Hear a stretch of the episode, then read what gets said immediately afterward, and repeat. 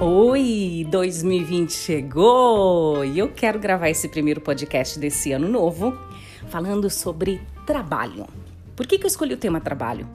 Porque normalmente as pessoas têm mania de dizer que o ano só começa depois do carnaval e que esses primeiros dias, né, logo após a virada, é um dia difícil porque tá todo mundo de ressaca, todo mundo meio capenga.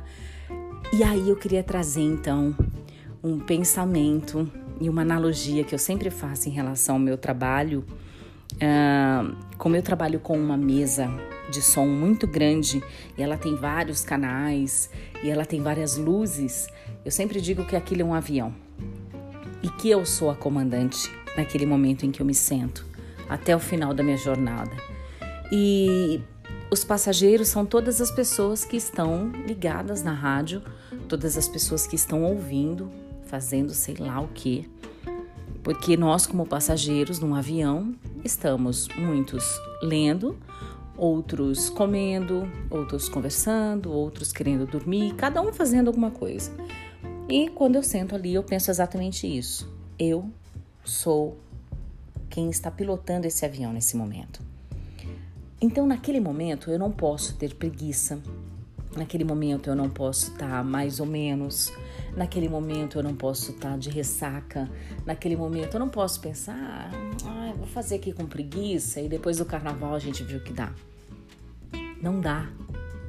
Eu tenho total responsabilidade sobre todos os passageiros que estão comigo, inclusive comigo mesmo, que sou a própria pilota disso, disso tudo.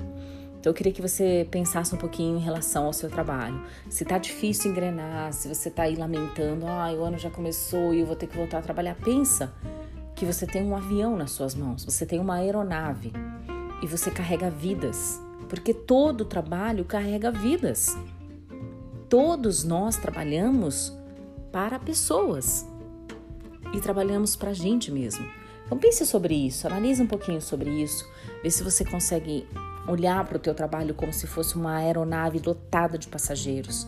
Eu tenho certeza que você vai se dedicar mais, você vai pensar melhor e você vai ter uma postura muito mais profissional, muito mais assertiva.